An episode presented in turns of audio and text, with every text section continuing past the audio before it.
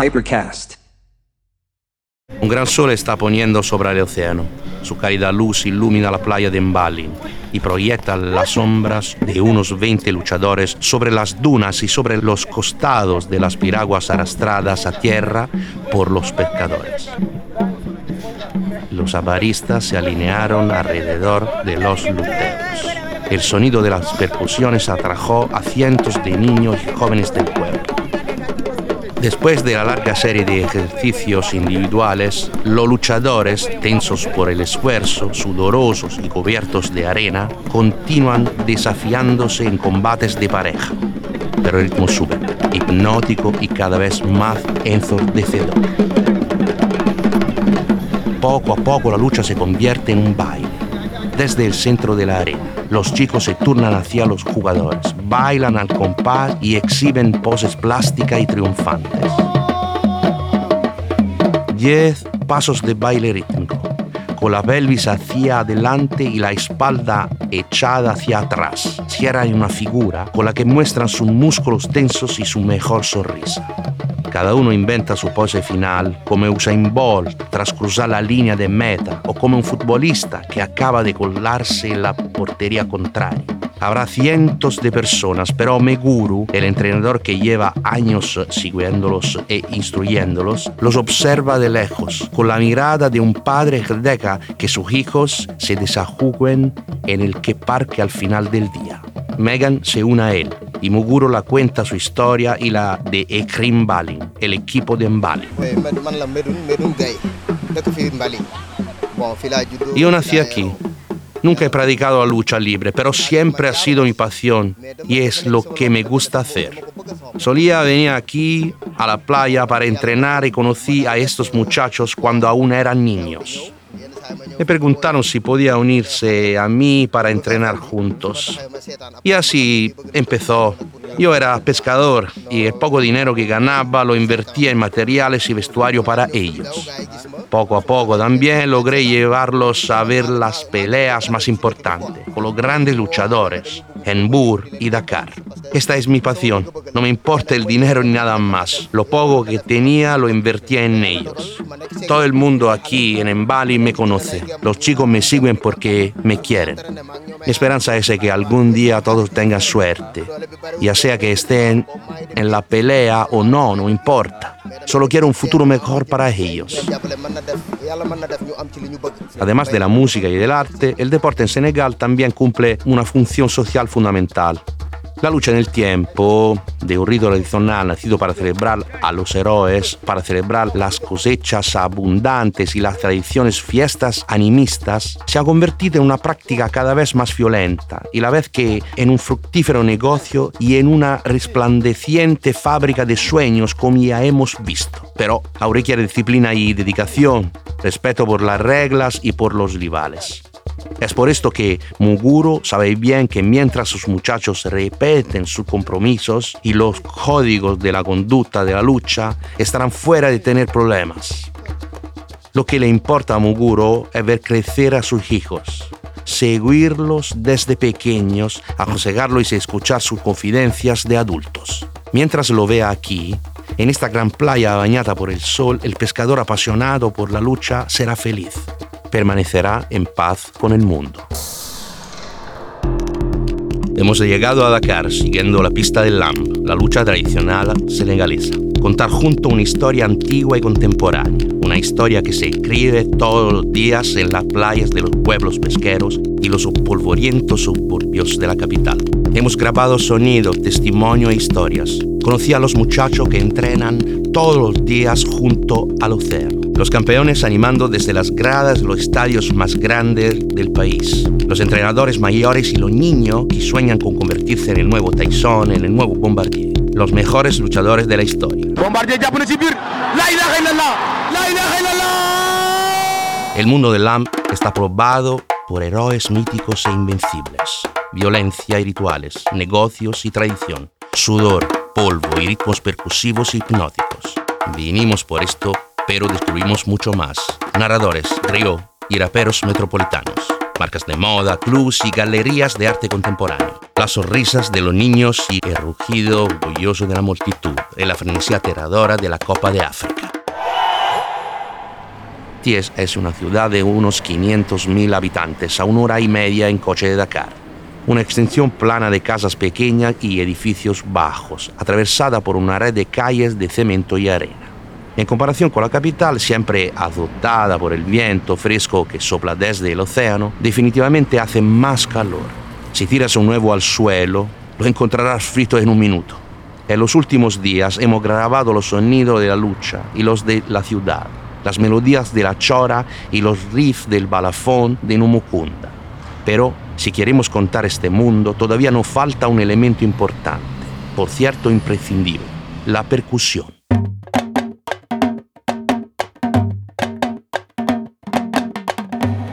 Elegimos grabarlos aquí en Chambre 9, un pequeño pero organizado estudio frecuentado por beatmakers y músicos, raperos y jóvenes artistas de la zona. Chambre 9 es la sesión más notoria y cruel de la prisión de Rebeus en Dakar una sala vacía de 80 metros cuadrados, en la que se recluyan hasta 200 presos a la vez. Un ambiente intolerable, caluroso y maloliente que con el paso del tiempo ha generado una serie de historias terroríficas. El nombre del estudio proviene de la madre de Crazy, una talentosa beatmaker y productora que colabora con muchos artistas de la escena local.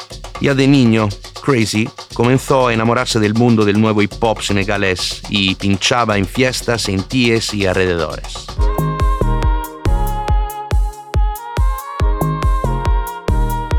Con el tiempo empezó a pensar en la forma más fácil de producir sus propios temas. Aprendió a usar Fruity Loops, un software antiguo que todavía se usa mucho, especialmente en gran parte de África. Se encerró en su casa y a fuerza de montar y desmontar samples y sonidos, fue mejorando cada vez más.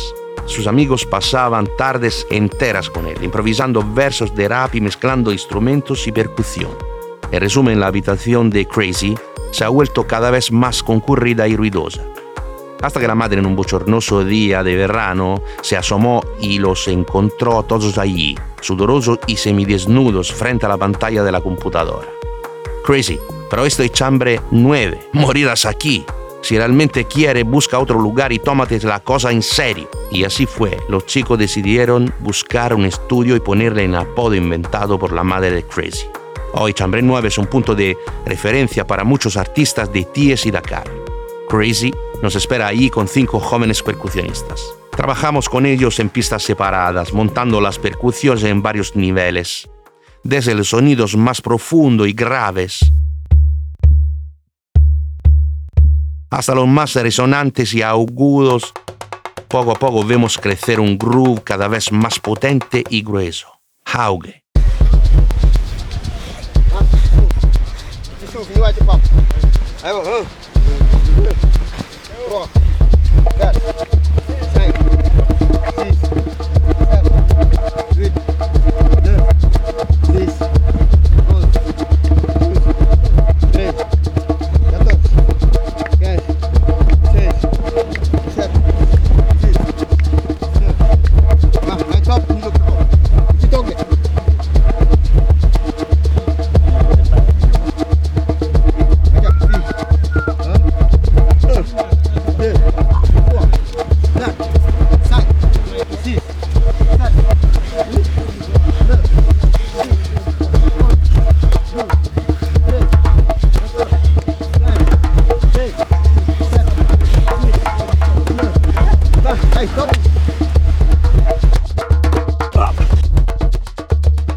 Final de la sesión, para comer, nos trasladamos a la sede del VIA, una ONG italiana que tiene una oficina en Ties desde hace casi 50 años, donde nos encontramos con Silvia Lamy. Con VIA, Silvia ha apoyado a Chambre 9 de varias maneras, encontrando fondos para ayudarlo a organizar mejor el espacio, construir el, el escenario y el espacio al aire libre y organizar cursos de formación y eventos. Nos sentamos a la mesa frente a una gran bandeja de mafé, un guiso de carne y verduras, hecho con pasta de maní, letal para mí. De hecho, no pude comer nada ese día. Le pedimos a Silvia que nos cuente un poco sobre la escena urbana en Senegal, que por ahora entendemos es muy desarrollada y rica. En cada esquina, en cada punto de encuentro de jóvenes se respira esta cultura urbana, especialmente en Dakar, en los suburbios de Dakar, donde los jóvenes se reúnen, hacen música, rap, breakdance, graffiti y por ello desarrollan diversas disciplinas relacionadas con la cultura urbana. La piedra angular para Senegal fue llevar este hip hop a los años 80, con una gran influencia americana, como llegó inicialmente, pero transformarlo inmediatamente en un hip hop senegalés específico, lo que llaman hip hop galsen.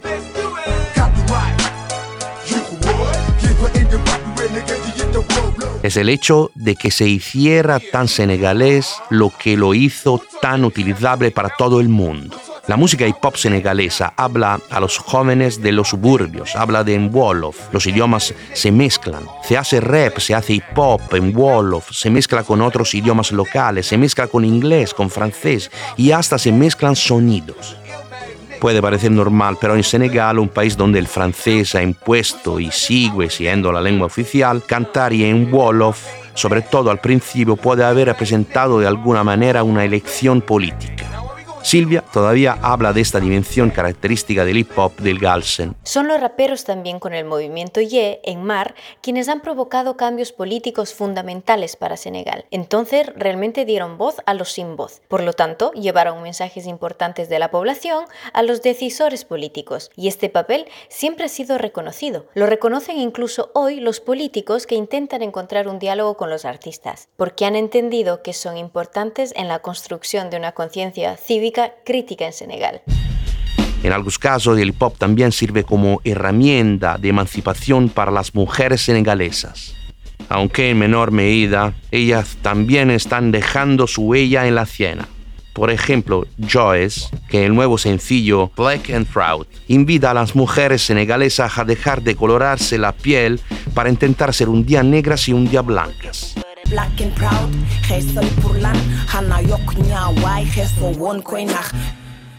Organizaciones como Chambre Nuevo, como Africultura Urbana, el Centro Cultural Modelo de Balio de Beijing, está tratando de construir cursos de formación abiertos a hombres y mujeres que quieran trabajar en la industria de la música para ofrecer perspectivas laborales concretas a aquellos que se arriesgan a no encontrar otras. Para contar todo esto, Silvia ha trabajado mucho al documental CNN, desarrollado por el VIA, en colaboración con otras dos ONG italianas, CIS y COSPE, dentro de un proyecto de formación titulado Migra. Finen, que en Wolof significa otro lugar, pronto se estreñará en Internet con subtítulos en italiano. Reúne a muchos artistas y exponentes de la escena urbana senegalesa, nombres históricos y figuras emergentes.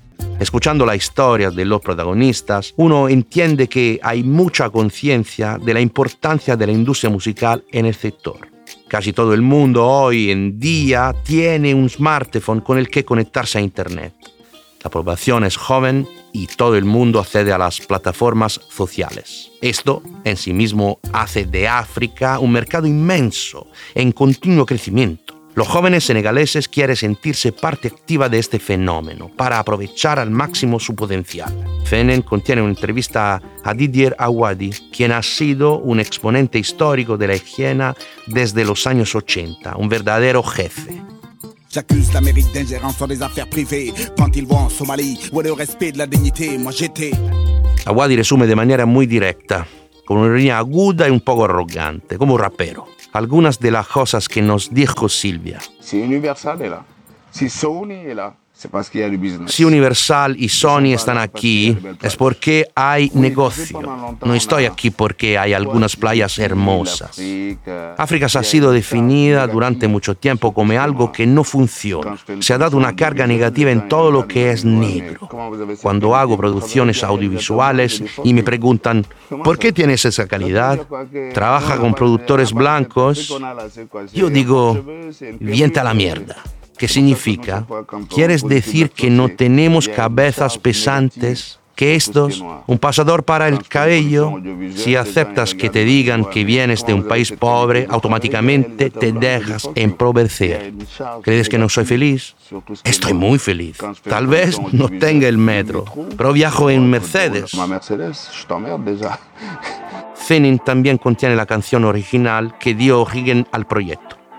Escrita por Leus Diwanji y Fula, italiano senegalés, y producida por Frank Sativa. Fede nos acompaña a lo largo del camino mientras dejamos Ties para dirigirnos directamente hacia el mar.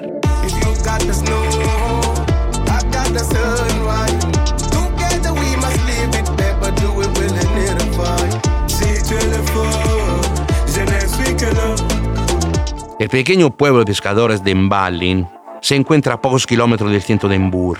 Estamos en Petit Côte, a poco más de una hora en coche de Dakar y no muy lejos de aquí se encuentran algunos de los puntos turísticos más concurridos del país. Muchos dakarois senegaleses o extranjeros buscan refugio en esos parajes durante el fin de semana, huyendo del caos y del tráfico de la capital. Para llegar a la playa atravesamos un pequeño mercado de pescado. Los camarones que se dejan secar en tanques al aire libre emiten un olor aterrador. Las mujeres fijan la pesca y regatan con los pocos clientes restantes. Los hombres acaban de terminar de llevar las piraguas a tierra. Juntan las redes y la remedian. Un poco más adelante nos encontramos con todo el equipo de luchadores. Entre ellos también están los hijos de los pescadores. Trabajaron a bordo todo el día y ahora se desahogan en la playa. La lucha libre aquí, en este diminuto pueblo costero, sigue siendo algo sencillo, practicando entre hermanos y amigos. Seguro que luchan, son fuertes y competitivos, pero el entrenamiento también es una ocasión para celebrar y compartir. Juntos ante la puesta del sol llegan los jugadores de Sabar, trayendo consigo un grupo de niños que cazarean. El sonido hipnótico de los tambores Sabar nunca falta en una pelea ni siquiera en pequeñas reuniones, en pueblo o en las playas. Aquí en Bali los niños se suman al espectáculo simulando bailes y peleas. Algunos de ellos están fascinados con nuestros micrófonos y cámaras. Hay niños pequeños. Para ellos, estos son juegos nuevos y maravillosos. Cuando el sol se hunde en el océano, los niños bailan y la mitad del pueblo mira con nosotros. En unos minutos vimos dos aspectos emblemáticos de este país, la industria musical, los sonidos urbanos, la política y la tecnología. Y luego el mar, los pueblos marineros, la lucha tradicional, la danza y la percusión. Mirar el océano me viene a la mente una canción grabada en 2014 por Tunami Diabete y su hijo Sidiki. Tunami Diabete es el descendiente número 76 de una dinastía griot de Malí un país que comparte una larga franquia fronteriza con Senegal y muchos elementos de su cultura. Entre estos, precisamente, la tradición de lo griot. Una generación suele tardar unos 20 años, pues así, hace más o menos 1500 años que la familia de Abaté ha ido transmitiendo el arte de los griot de padres a hijos. Y Abaté es un verdadero maestro. Además de grabar e interpretar en vivo las canciones tradicionales, que le enseñó su padre, ha trabajado con Ali Farla Touré, el legendario bluesman de Maliamo, y con artistas europeos como Damon Albarn, Björk y la London Symphony Orchestra. Pero también es interesante la historia de su hijo Sidiki, quien aprendió de él el arte del chora, pero trabajó principalmente en producciones de hip hop, dance y trap. Sus vídeos de YouTube acumulan decenas de millones de visitas. Es a todos los efectos un griot, el descendiente número 77 de la antigua dinastía de Abaté, pero también una verdadera estrella del pop, completamente a gusto en el mundo contemporáneo. La canción que interpretan juntos en el álbum Tunami Sidiki se llama Lampedusa. Está inspirada a las historias de las inmigrantes maliensas que huyen de la guerra, que apuntan hacia ese espejismo italiano con nombre exótico, Lampedusa. En Senegal, inmigrantes irregulares más que en Italia intentan llegar a las costas de España desafinando el océano. Abordan las piraguas desde playas como está en Bali. Con Chambre 9 y con Fenen entendimos que hay un gran número de jóvenes senegaleses que no piensan realmente en Lampedusa y España. Están buscando otras vías. algunas decididamente difíciles, como el deporte profesional, otras quizás más practicables, como la cultura y la industria musical. Quieren irrumpir en YouTube con visitas y llenar audiencias de conciertos, o tal vez simplemente trabajar como ingenieros de sonido o creadores de vídeos y saben cómo hacerlo. Quieren quedarse aquí, en su tierra, y pasear en un Mercedes por las calles de Dakar. Hypercast.